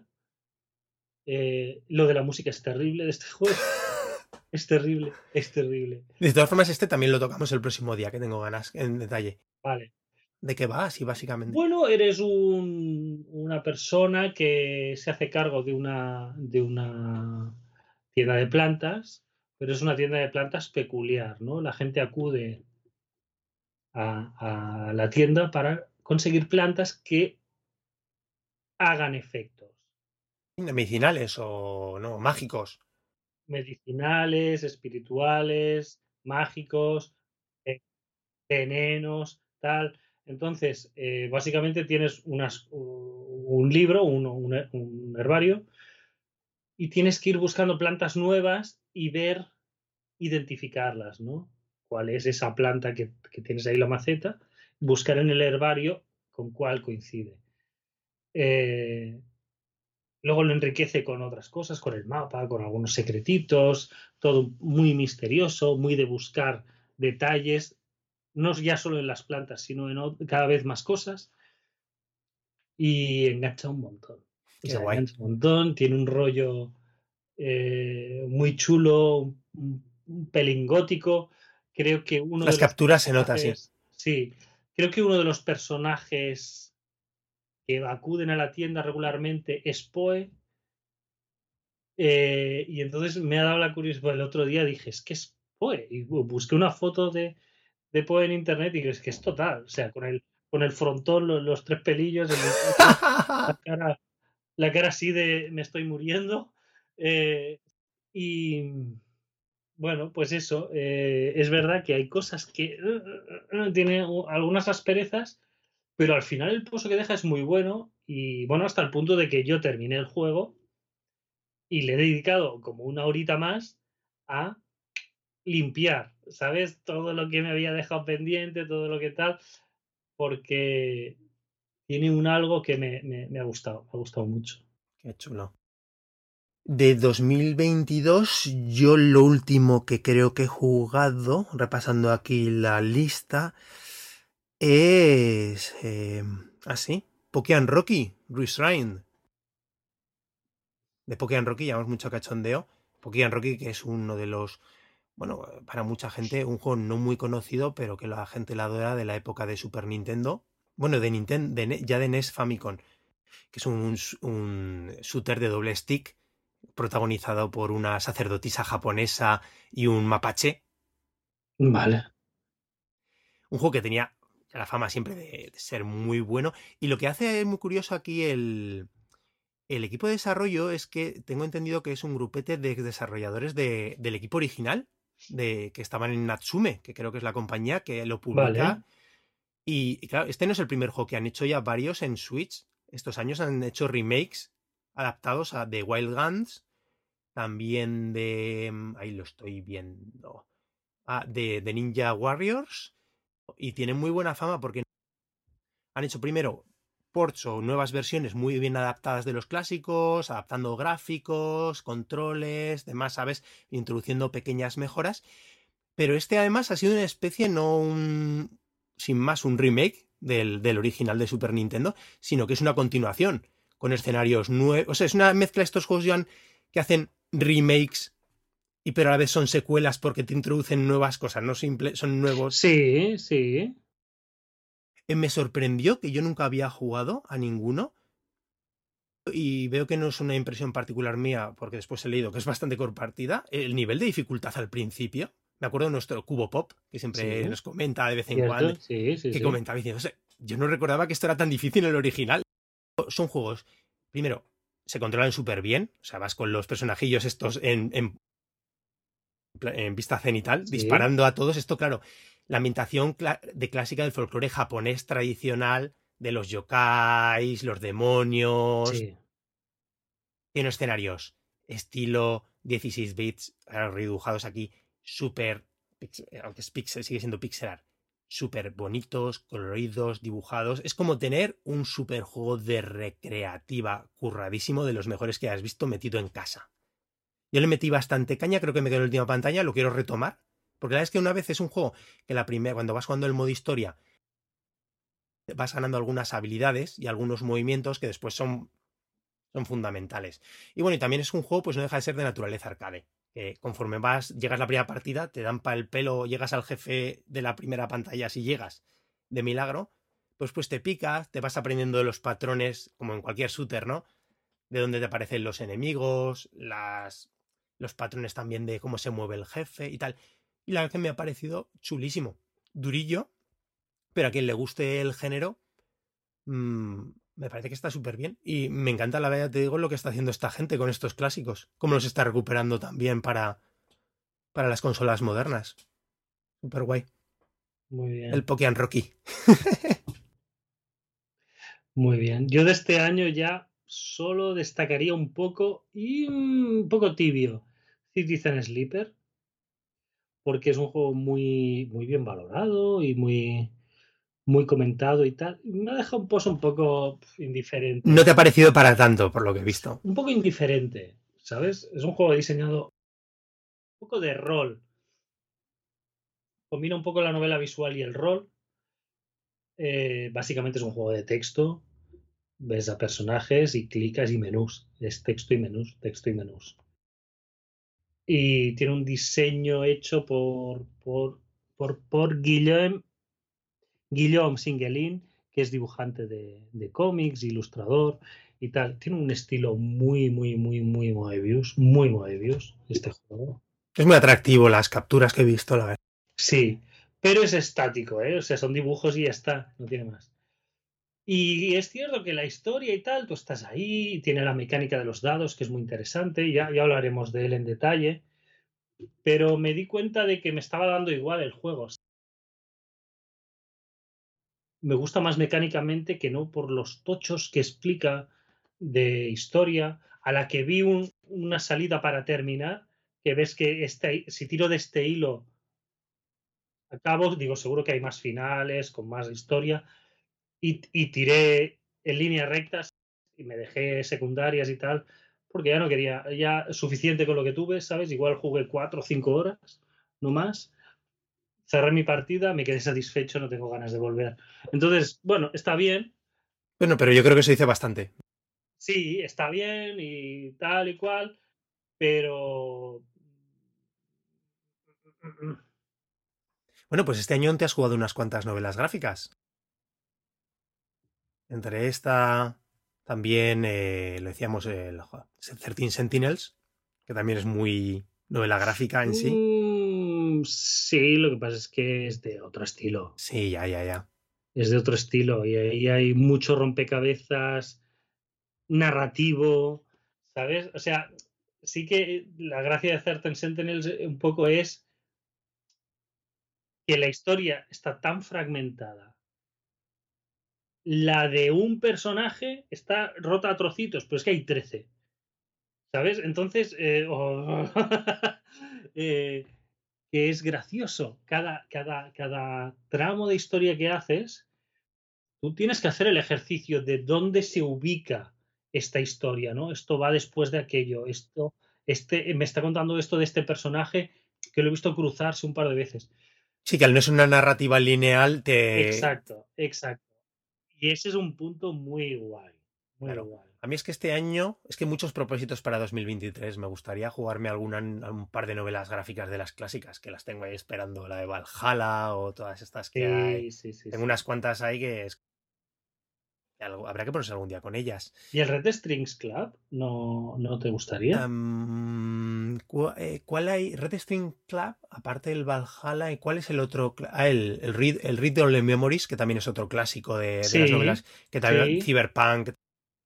Read Only Memories creo que es el que, es el del bar, que es el que está seguramente esté más inspirado en Red Strings. Porque claro, después hay novela gráfica de estar de bares y cafeterías estos últimos años hay así. Sí, sí, sí. No, no, Red String salió. El Balala es el. Es el que es del bar. Pero creo que salieron como el mismo año. Es ah. decir, fueron dos ideas muy parecidas vale. que tuvieron en, una punta del mundo y en otra desarrollos paralelos. Ya. ¿Sabes? Que dices, bueno, eh, pero, pero bueno, por eso te lo digo, que está, está bien. Me daba la sensación, a lo mejor equivocadamente por mi parte, que era no era tan original, ¿sabes? O que era más a la, a la siguiendo a los otros, inspirado, pero a lo mejor me, estoy, equivocando. Sí, pues lo, lo volví a fichar, sí que sé cuál es. Joan, ahora estamos en ese punto que todo lo muchísimo más que hemos jugado también es de otros años. ¿Quieres que entramos a hacer pequeños comentarios de algunos? Hombre, yo me gustaría solo destacar, así muy sucinto, ¿vale? Muy sucinto. Porque lo he jugado este año. Eh, que es de 2020, finales de 2020. Pero sacó una Rise and Ruin. Además hablamos de él en el programa. Exacto, para mí es este, este va a ser de despedida de consola. Sacó, una Rise and Ruin va a estar. Me, me encantó, me encantó, me conmovió. No More Heroes, tío, del año pasado, del 21. Eh, ¿Lo has jugado este año? No, no, no, pero de recuperar juegos del 21, ¿sabes? Que hemos hecho ahora el 22. Yo lo que te comentaba era juegos lanzados otros años que hubieses jugado este año. No he jugado tantos, pero sí que quiero, déjame, tío. No More Heroes, también, también. Siempre. Siempre No More Heroes. O sea, me encantó esta tercera entrega. Y Shin Megami Tensei. Mm, que las está jugando ahora hace poquito. Exacto. Exacto. No lo he terminado, ¿eh? No he terminado. Eh, son cuatro escenarios. Estoy a mitad del tercer escenario. Tampoco no, no me queda una barbaridad, pero, pero es una maravilla, ¿eh? O sea, es una maravilla. Lo loco que está este juego, tío. lo loco que está este juego. Es un Pokémon, literalmente, es un juego de Pokémon, pero yendo de, alucinógenos hasta arriba. Bueno, yo creo que se podría, yo en redefinir al revés, sino que los Pokémon son unos Sin Megami Tensei con, con, muñequitos de... Porque la saga Sin Megami Tensei precede, a precede a Pokémon por bastante. ¿En serio? Sí, sí, sí. El primer Pokémon de qué años? Del 94, Pokémon de Game Boy. El Sin Megami Tensei se remonta a finales de los 80 y principios de los 90, le lleva bastantes pues años. Que, desarrollo más lento ha tenido la saga, ¿no? No, simplemente que, nos, que hemos hablado de juegos de Super Famicom que no salieron de Japón. No, pero quiere decir, el 3 ya era en 3D. Es que ha tenido. El 3 era en 3D, entonces el 1 y el 2 igual han pasado 10 años. También ha tenido muchos. Los spin-offs, los personas. También ha, es que también es una serie, si Megami Tensei, que tiene spin-offs, tanto propio como el persona, por ejemplo, que digo, como otros con otros subtítulos distintos. Ahora este ha sido el 5. Eh, lo que dices tú, el 3 es de, el 3 es de PlayStation 2. Como, como aquel de. El de Wii U, ¿cómo se llamaba? El de Wii U era, era un spin-off de Shin Megami Tensei. Eh, sí. ¿No? ¿Cómo se llamaba aquel? ¿Te acuerdas? Sí, el Fire Emblem por XMT. Sí, el Fire. El... Ya me saldrá. Espera, que voy a buscar. Tokyo Mirage Session. Tokyo Mirage Session. Tokyo Mirage Session FE por SMT. Se llama, es el nombre. Perdona, estaba mirando los, lo ya por ver a cuando se remonta la serie. Claro, es que estamos hablando del 87, los primeros, 91, 95, 90. Ahí ibas coleccionando los monstruos, los demonios, ibas hablando con ellos, los ibas sobornando, los ibas pero la saga la hemos conocido mucho más tarde en Europa. Y sobre todo de forma más más tan popular, ¿no? Que ahora ha explotado mucho, ¿no? Tanto Sin Megami Tensei como... Sobre todo Persona ha explotado mucho más. Y eso, bueno, a la vez ayuda a Sin Megami Tensei. Ya el cuarto, yo creo que los tres y los tanto los remakes de PlayStation no tenían tanto... O el 3. Era un juego como muy, llamémoslos, de nicho. Sí, no, el de 3DS ya tuvo más, más expectación, sí. Sí, sí, sí, sí. No, pues este es tremendo. O sea, yo me río, tío, con este juego, de las cosas locas que te salen, de los diálogos. Si es que, Joan, ¿cómo voy a jugar lanzamientos de 2023 y solo todo lo que cuento? Lo que es que este es duro, ¿eh? Este te tienes que. Pero eso me mola. Eso, eso que me dices a mí me mola. A lo mejor después soy el primer pringao que me llevo los las leches gordísimas en cuanto llegue a los jefes. Pero, joder, eso es algo precisamente me atrae. Yo lo, he jugado, lo estoy jugando en normal. El normal ya es, debe ser durillo, ¿no? Es durísimo. O sea, es durísimo. Porque, por ejemplo, en Pokémon tú tienes eh, un Pokémon que el otro tiene debilidad no sé qué y le das un ataque y da igual si te saca cinco niveles. ¿no? Le, le quitas media vida de, de una hostia, ¿no? Y aquí no, o sea, aquí es indispensable tener en el equipo gente que, que ataque a las debilidades del otro. Pero siempre. Y si te sacan un par de niveles, estás muerto, ¿sabes? O sea, o tienes un, un, una, un seguido de, de, turnos rocambolescamente buenos, o, palmas, tienes que tenerlo todo súper preparado, los objetos, los no sé qué, todo, todo, todo, todo, todo. Es tremendo. Qué guay. Ahora miraba, Joanny, es lo que te decía, es que está la saga principal de Shin Megami Tensei. Está la persona, que cada una tiene títulos a saco. Lo siguen Megami después están la saga Devil Survivor, la saga pero, de... Pero, por ejemplo, Persona, que salió que en Play 2. El primero, no, el Play 1 se remonta, el primero es de Play 1. Primero de Play 1. Bueno, es igual, que han llegado Y el segundo también. Han llegado al 5 antes que, que, que el Tensei, ¿me entiendes? Sí, sí, sí. Pero es que, claro, sacan de estos que te digo, spin-off, es que después hay cuatro o cinco sagas más. Saga la, de, la Devil Summoner, la Survivor, la Devil Saga, que son pequeñas subsagas. Claro, tú empiezas a sumar juegos, más remakes, más tal, es que estoy viendo, y joder, tienes aquí, yo que sé, 40, 50 juegos. Es que es exageradísimo. Es tremendo. ¿Qué más, Joan? Así del año pasado que te gusta. Yo ya lo dejo, lo dejo así solo. En estas cuatro mencioncillas rápidas. Vale. Mm, yo te voy a comentar simplemente. Mm, claro, yo no me lo había preparado así de decir, porque 2021 ahora tendría que volver a repasar todo lo que me jugué 2021. Pero cositas que he jugado este año que no eran lanzamientos de 2022, que es la mayoría de lo que he jugado yo, ¿no? Que, o sea, de otros años. Y que me han. que me han gustado mm, mucho, muchísimo. Jugué a Ikenfell, que es un pequeño RPG indie no sé si es del 21 o del 20, no me acuerdo.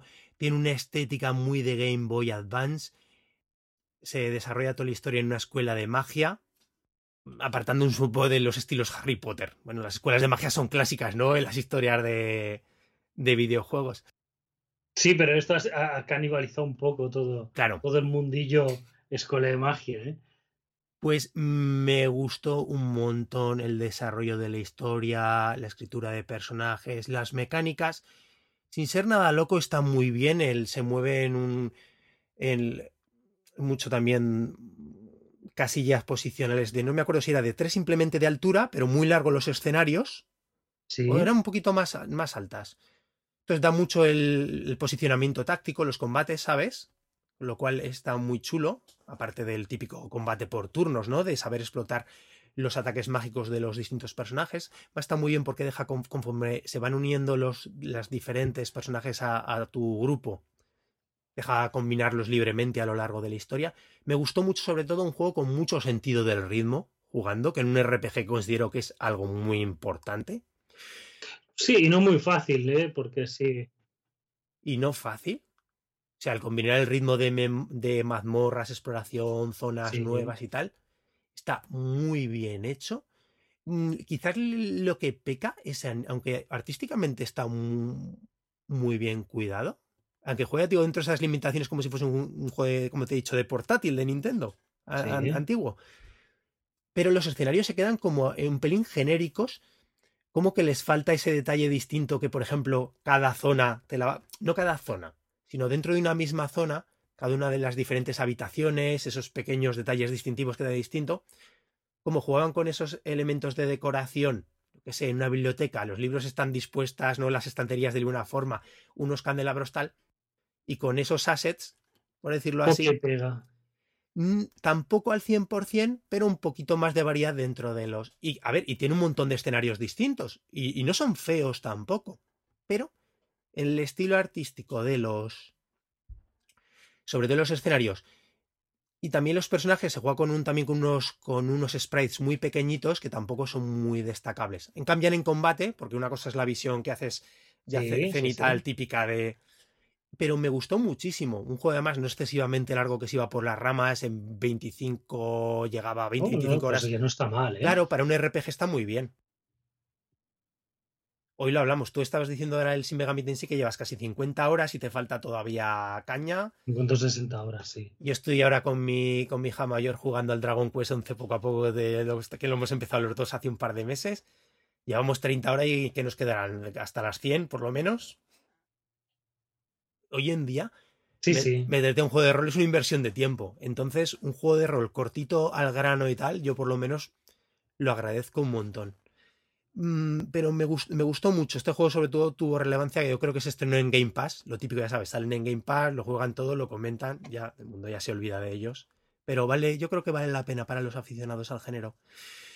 Me pareció súper bueno. Lo jugué entre finales del año pasado y principios de 2022 Sabes que este año el juego famoso de Tribute Games, es una desarrolladora que a mí me flipa, hablamos de, en el programa de Flint Hook en su día. Sí, Tienen otro juego súper chulo que sacaron para Switch después de haberse estrenado en PlayStation. Creo que es Mercenary Kings, del cual un día. Es que se merecen un programa especial dedicado a todos sus juegos.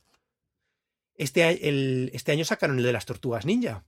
El Ser Reverence, que no sé si lo has jugado tú o. No, no que me hubiese encantado. Ahora, ¿Y jugó? No sí, creo que sí. Yo estoy esperando para pillarlo porque, ya sabes, uno, me flipa el género del beaten up eh, y esta gente me encanta los juegos que hacen.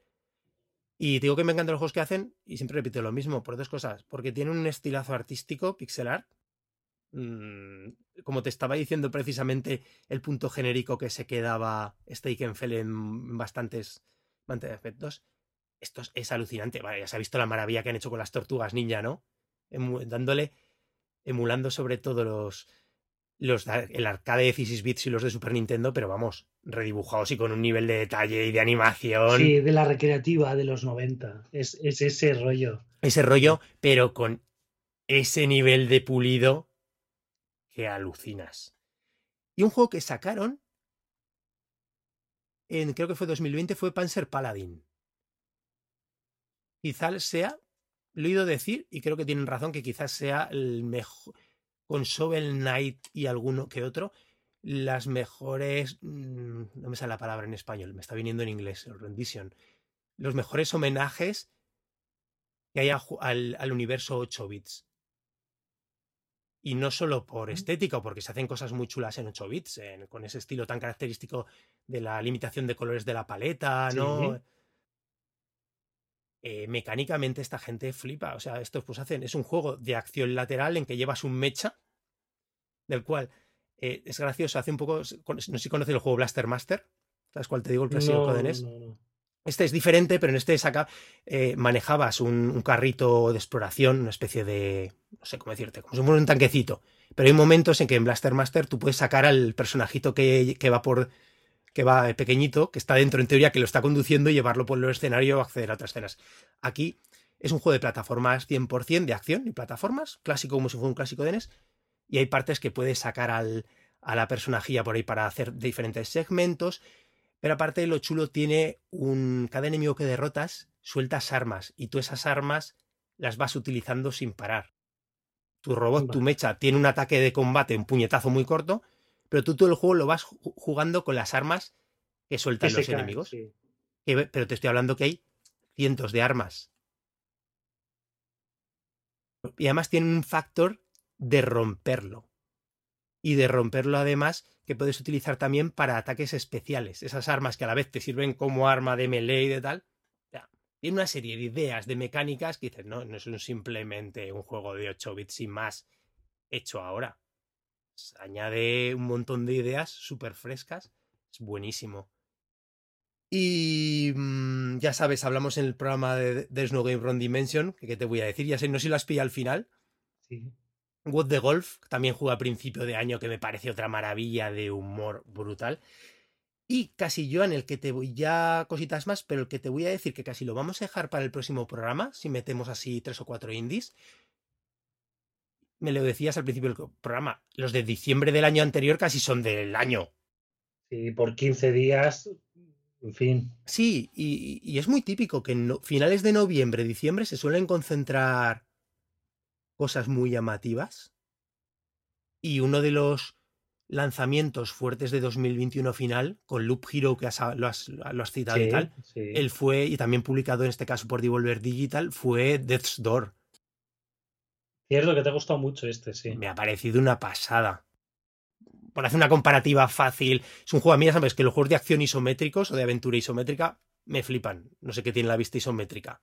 Aparte, el estilo artístico es súper chulo es una pasadora, claro. Fíjate, empezando el Hyper Light Drifter, como es un juego también de, es del mismo estilo, exploración, combate. Ahí estoy las comparativas viendo cositas de uno y de otro y es una pasada de juego. Y si te parece, lo tocaremos el próximo programa, aunque sea un año y pico de lanzamiento. Sí, me llama bastante la atención. Además, que me lo comentaste y vi el tráiler y me sorprendió bastante visualmente. Se ve muy chulo. Sí si hubiésemos hecho en su día mejores del 2021 y si fuésemos personas que pudiésemos jugar a todo, estoy seguro que hubiese sido uno de los destacados del, año, casi seguro. Oye, eh, aparte de Zelda, ¿hay algo que te haga especial ilusión para este? Pues me lo he planteado por un lado, porque te decía, no sé si quiero mirar, porque con todo lo que estamos hablando, que me apetece jugar, a lo mejor no me apetece pensar en lanzamientos nuevos, aparte de Zelda. Me llama mucho, Joan, la, el anuncio, que no hemos hablado de él, porque creo que salió en los Game Awards, el de, de Bayonetta. Ah, la aventura, digamos, de Bayonetta. Vista isométrica también. Cereza y. Bueno, no sé si isométrica exactamente, pero sí. Cereza ande, ¿cómo se llama? ¿Ande los Demon o.? Sí, algo así. No me acuerdo si lo estoy diciendo bien. Por cierto, un juego que me he quedado con muchas ganas de jugar, que es diciembre lanzamiento, de 2022 es el Dragon Quest Treasures. Sí. Que ha sido el último lanzamiento así retail fuerte de, publicado por Nintendo. Que se ha quedado también muy olvidado ahí en el. En la, claro, también está Pokémon de final, ¿no? finales de noviembre, que ha sido Escarlata y. Yo la vez en, el, que tiene muy buena pinta. No solemos hablar de los Pokémon en, aquí en el programa. Sí, no, no. No somos grandes aficionados, pero yo siempre lo he dicho. A mí Pokémon Let's Go de principio, que eso no deja de ser un, remake del, primer Pokémon, combinado con las, las, mecánicas además de Pokémon Go en ese momento, bueno, sigue, ¿no? Pero tan en boga en aquel momento. Es un juego que me, me sigue encantando. Le tengo un recuerdo de, de estos años. Es muy chulo ese, sí. Bestial. Pero ya no hemos ido siguiendo tú y yo los lanzamientos. De hecho, a, principios de este 2022 tuvimos a lo mejor también uno de los Pokémon que no hemos jugado ninguno, menos usuales, que fue Pokémon Arceus, que estrenó, arrancó fuerte el año. Cierto. Es que ha sido un año muy chulo. Y, joder, 2022 echando la vista atrás. Y perdona que me estoy desviando de tu, de tu pregunta de, de, de 2023. Lo que decíamos, ese mes maravilloso de octubre, con Persona 5, con Rabbits, con Bayonetta 3, con, con Nier, Dices, ¿en qué mundo estoy viviendo? Creo que estoy casi seguro que Signalis salió en octubre también. Y Strange Horticultures, mm, si no salió, es, a principios de noviembre. Está, salieron muy, muy juntos. Hmm. No me he hecho lista porque no me ha dado tiempo, ya sabes que he ido un poco apura estos días. Si pudiesen, si tuviese que nombrar todos los juegos indies que han salido en la eShop con una pinta brutal que se nos han quedado este año, que ya jugaremos cuando se pueda. Sí. Y por ejemplo, tengo la, eh, ahí el There's No Game que me dijiste tú, el Card Shark, sí. que tiene una pinta impresionante y, es que lo tengo por empezar. Al Card Shark creo que quizá lleve a reparar los mandos para poderlo jugar. Porque, porque en Card Shark tienes como lo probé en la demo, hay un tiempo para hacer el truco, ¿sabes? Ajá.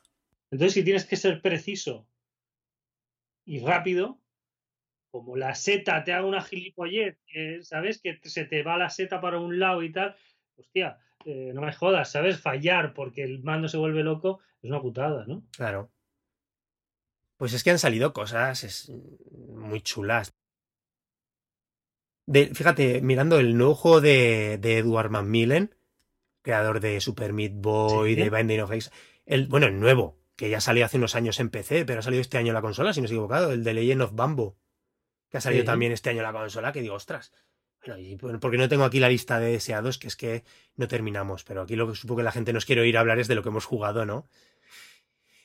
Y 2023, John, pues no sabría decirte Octopath 2 ahora. Es que empieza fuerte el trimestre, ¿eh? Fire Emblem de aquí una semana, tío. Fire Emblem de aquí una semana. Octopath 2, que tiene una pinta más chula que el 1. Tiene el 1, otro pendiente eterno, para mí, en mi caso. El 2 tiene algo de más colorido. No sé, más, luz, más, luz, más color. Era muy oscuro el 1. Sí, esa, esa sensación. Tiene una pintaza. Eh, como decías, este cereza, ¿no? Ah, y el de los Demon. ¿Qué más haya anunciado? ¿Había otro más gordo para, para febrero? El Zelda. El Zelda, ya lo sé.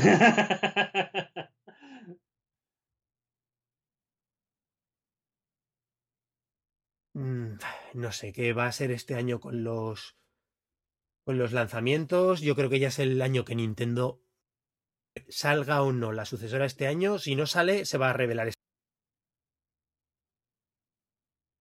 Yo creo que sale este año, aunque sea en noviembre pero sale este año. Porque es que, no, bueno, pero no sé, es que no sé. Yo, mira, uno que no está anunciado, no está anunciado. Y cuando lo anuncien, quizá no lo anuncien para 2023. pero me hizo mucha ilusión que Baroque Decay están ya hablando de su nuevo juego. Ah, qué guay, no lo sabía. Creo que lo iban a presentar dentro de muy poquito que están ya en marcha y tal y cual. ¿Ves? Otros de los eternos pendientes. A ver si me juego el Yuppie Psycho y el. Psycho, tío. Y el Conde Lucanor. Y el Conde Lucanor, que lo tengo ahí, si es que. Yuppie Psycho, Rafa, te iba a dejar, tío, alucinado. En muchos aspectos, ¿eh? Y seguro que lo disfrutaré cuando lo juegue. Es ponerme el momento. Es como también tengo muchas ganas de sacar un ratito. Pues como me has comentado el No More Heroes 3, de hace que ahí lo tengo esperando y, por ejemplo, el Deadly Premonition 2, que con lo fan que me volví de Deadly Premonition tras jugarlo. Uh, hostia, Deadly Premonition 2, ¿eh? También ese de 2021. Es que en 2021 salió, creo, Deadly Premonition igual en junio y en agosto el No More Heroes. Y fue como un verano de psicodelia y de ida de olla. tremendo, tremendo. Es que. bueno es, tío. ¿Oyes hablar a la gente? Joder, y yo no sé qué año malo ha tenido Switch. Es que ya eh, estamos hablando, mira, eh, Nintendo, Nintendo ha tenido problemas de, de, de, catálogo en otras consolas y más pasados los años, ¿no? Que han tenido años buenos y luego de repente hasta aquí hemos llegado, ¿no? Pero con el ritmo que hay es imposible tener un mal año. Es imposible. Otra cosa es cuando hay una alineación planetaria cósmica y te salen en un año Mario, Zelda, eh, ¿sabes? El Mario Kart, el ARMS, el Splatoon, el no sé qué, como fue 2017. Sí. Que en un año salió todo. Claro. Era el año que Nintendo tenía que poner toda la carne al asador para que la consola tirase para adelante. Pero podría haber puesto un poco menos de carne y no habría pasado nada, ¿vale? Y salió todo, tío. Sí fue una cosa de, ¿esto es real? ¿Está pasando de verdad? Una cosa es que eso no va a pasar cada año, pero juegos, tío, hay muchísimos. Es imposible hablar de un año malo. Lo que pasa es que yo tengo la sensación de que hay gente que los juegos multiplataforma en Nintendo no cuentan. Ya. Y es como, vamos a ver, mm, es que los exclusivos Nintendo tiene que sacar porque Nintendo lo, bueno es lo de Nintendo. Y dices, mm, ¿sabes? O sea, cuentan todos los juegos. O sea, si solo cuentan los, los, de Nintendo, los First Party, los exclusivos, hostia, entonces las otras, ¿qué cojones tienen, tío? no, o sea, no, no tienen ya que sacas ese tema, estaba escuchando un podcast ahora que se, hablando de Microsoft, no es que sea un tema que me atraiga especialmente, pero del año de Microsoft. La gran esperanza, el razonamiento era este año iba a ser el año de Microsoft en el que Microsoft va a sorprender, pero el razonamiento que hacían era en plan porque estos años no han sacado y porque llevan tres años sin sacar, sin sacar nada. Dice, y claro, yo decía, joder, claro, si es que ya si tres años, como no. Sí, supongo que algún año tiene que, ser. Sacaron, Rafa, una cosa que es buenísima es que sacaron la consola nueva. ¿Cuándo fue? ¿En 2020? 2019 puede ser, finales del 19, ¿no? Yo creo que sí. Finales del 19 sacaron la consola que ponían ahí fotos de juegos, ¿no? Que obviamente es una promesa, porque el día 1 hay los juegos que hay. Pero, por ejemplo, había la foto de Halo y Halo salió hace cuatro putos días, tío. O sea, ¿quién tiene la cara dura de poner una foto en la caja y el juego sale dos años o dos años y medio después? Eso es de cara dura total, tío. O sea, es como si Nintendo hubiera puesto en la caja Metroid Prime 4, ¿vale? y aquí estamos nosotros eh, esperando los avisos de Amazon de cada día. Sí, sí, te hemos cambiado la fecha del envío, dices, ya, ya. Los oyentes que no lo sepan es la manera de torturarse de Joan, que lo tiene reservado en Amazon y cada tanto le mandan el recuerdo de que se va a cambiar. Exacto, hemos cambiado la fecha del envío, se ha retrasado un poco. es brutal. Me hace mucha gracia lo que te decía, esa idea de, como ya lleva tres años que ahí siguen en coma, a ver, tiene sus cositas, pero muy puntuales. Muy puntuales, muy, muy, muy, muy, muy puntuales. Y esto lo estoy diciendo, lo que está escuchando, no a gente aficionada a Nintendo, o sea, ¿sabes? Es un podcast multiplataforma. Que es... Claro, claro, y yo creo que se esperaba, por ejemplo, de Bethesda que aportara algo, y de momento lo que tenemos son ports de juegos de Bethesda, ¿sabes? O sea, ya está. El primer juego de Bethesda nuevo, nuevo, creo que va a ser el, el Space, este no sé qué, que también tendría que haber salido hace un año y medio, ¿sabes? En teoría. En teoría. A lo mejor de repente ahora, eh, ahora que Xbox también hace directs, ¿no? Sí, sí, sí, sí. Tendremos, no te sé la, la ironía. Eh, veremos que como a lo mejor clavan un año después de estar ahí muertos se marcan el año. la nueva generación de consolas, o sea, lo poquito que sacan, lo poquito. Yo la sensación siempre te he dicho, la sensación es que mm, la sensación de Microsoft estos años es sobrevivimos y somos medio relevantes porque estamos regalando los juegos con el Game Pass a un euro. Estos tres últimos años. Pero es ya, Rafa, o sea, también es la cosa de cuando un juego de primera fila te cuesta 6, 7 años en sacarlo a la calle, es que es una puta generación entera. O sea, es que no puede ser, no puede ser. O sea, si tú tardas casi una generación en sacar un juego nuevo, tienes un estudio que te va a sacar un juego por generación, dos a mucho estirar. Eso no, no vas a ningún lado con eso. Yo no sé, yo mucho tiene que dar el giro Microsoft para que siga siendo una compañía relevante para mí no lo es, es su opinión particular mía y me lo puede discutir cualquiera y seguro con, argumentos de sobra, pero es la opinión que tengo ahora de la compañía en el mundo de videojuegos. Me decías lanzamientos de 2023, se me había olvidado Pikmin 4. ¿Sabes que soy muy fan de Pikmin? Pikmin 4, pero está para este año. En teoría sí. 2000, se anunció como 2023 en la, cuando no me acuerdo, el teaser. No, recuerdo, recuerdo que salió un teaser de la valla con las frutas. Con fecha de, dos, de 2023 soy muy fan de Pikmin. Pikmin 3. Ya sabes que no es la entrega que más me entusiasmó, la última. Y eso que me gustó muchísimo. Sabes que lo analicé en su día para Revo Gamers. y me, gustó. Es, un montón, ¿eh?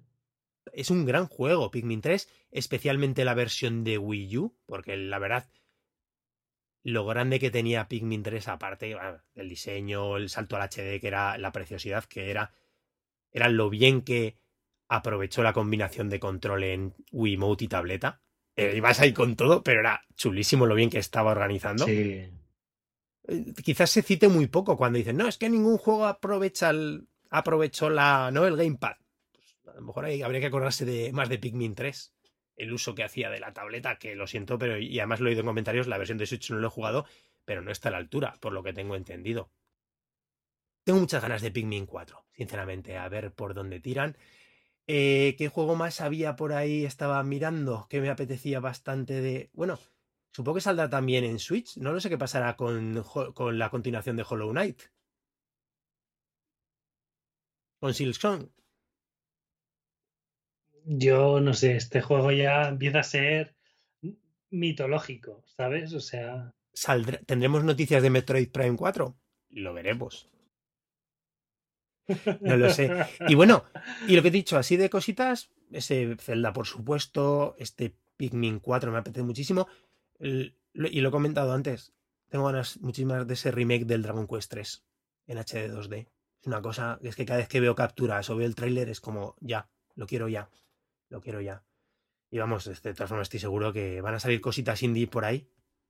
A lo bestia. He visto cosas muy, muy interesantes. Y mientras seguiremos tirando de catálogo, de, fondo de catálogo. Yo tiraré de mi juego mitológico también preferido, a ver si sale ya de una vez. El Minecos Night Market. ¡Ah! buena, buen recordatorio. Es, yo estoy esperando ese juego, tío, desde hace que tres años. Es que recuerdo que anunciaron en la misma direct para la misma Navidad, finales de año, el Untitled Goose Game y este. Y entonces a los meses retrasaron los dos. Y el Untitled Goose Game salió al año siguiente, o sea, un año después de lo que lo habían anunciado. ¿Eso qué? ¿Y, cuánto lleva en la calle? ¿Tres años? Pues habrá cuatro años que se anunciaron estos juegos, tío y desde aún estamos esperando. Ahora, ahora que lo han refrescado un poco, que parece que realmente está más cerca, han sacado material y tal, yo todo lo que veo me flipa de este juego. Eh, pinta chulísimo. De todas formas, fue como la última direct de Indies, que muchos los vamos a ver en que hablamos ya de ella. Estaba recordando todos los pendientes de Revolver que me gusta, de Devolver que me gusta a jugar este año, ese Car Sark, que tengo también muchísimas ganas, y lo, lo, pillaré. Loop Hero, que lo tengo ahí para comenzarlo, no sé si me animaré estos días. A ver qué saca. El ¿Cuál es el que va a sacar Devolver? ¿El Pepper Grinder se llamaba? ¿Te acuerdas el del que va con el taladrillo? El plataformas 2D con el taladrillo, que ya te dije que lo tengo fichadísimo. Gambrella también lo sacaba Devolver, ¿verdad?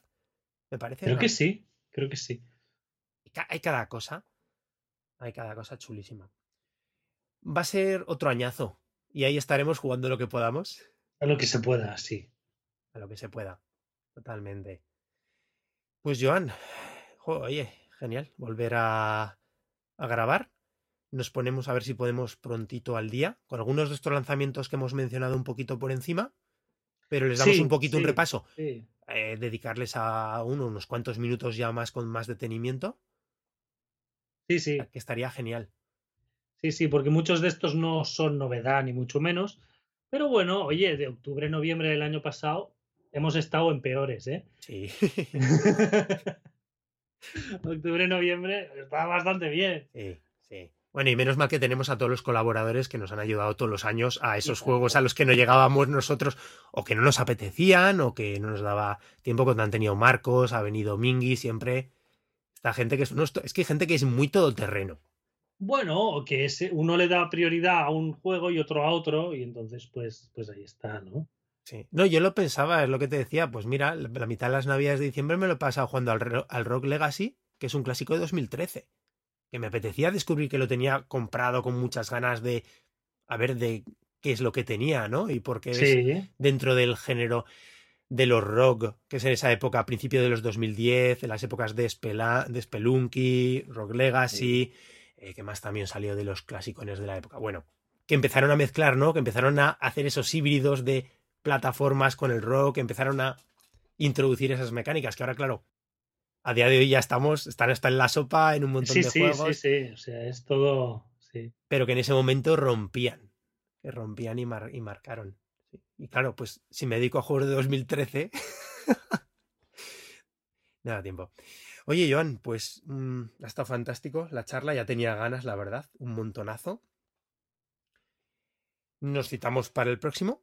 Mm, recordamos a nuestros oyentes que, que si creo que si sigue funcionando, tenemos página web que es nintendbit.com en la cual nos pueden dejar un comentario en las entradas de los programas, eh, que también nos pueden escribir a nuestro correo electrónico que contacto arroba y que también estamos en Twitter, que el podcast lo pueden descargar directamente desde la página o desde las diferentes plataformas de gestión de podcast como Apple Podcast, Spotify, Google Podcast y Vox. Y nada, animamos a los oyentes a escribir. Teníamos un comentario súper majo de Freeze Frost, en el cual ya nos decía que a ver si vamos a hacer de verdad. Yo creo que nos esperaría este programa de mejores de 2022. Nuestros mejores de 2022. Pero lo hemos hecho, lo hemos hecho. Agradecerle como siempre los comentarios. A ver si tengo después un ratito para escribir. Sí, sí, cierto, que tú estás más pendiente. Sí, sí. Tener a la gente ya que tienen el detalle y yo siempre lo agradezco muchísimo opiniones y como además también me gusta, nos pegan palos y dicen, Rafa, juégatelo, me dice con los... Y tienen toda la razón. Bueno, Iván, oye, pues un abrazo y hasta el próximo programa. Venga, Rafa, hasta luego. Thank you.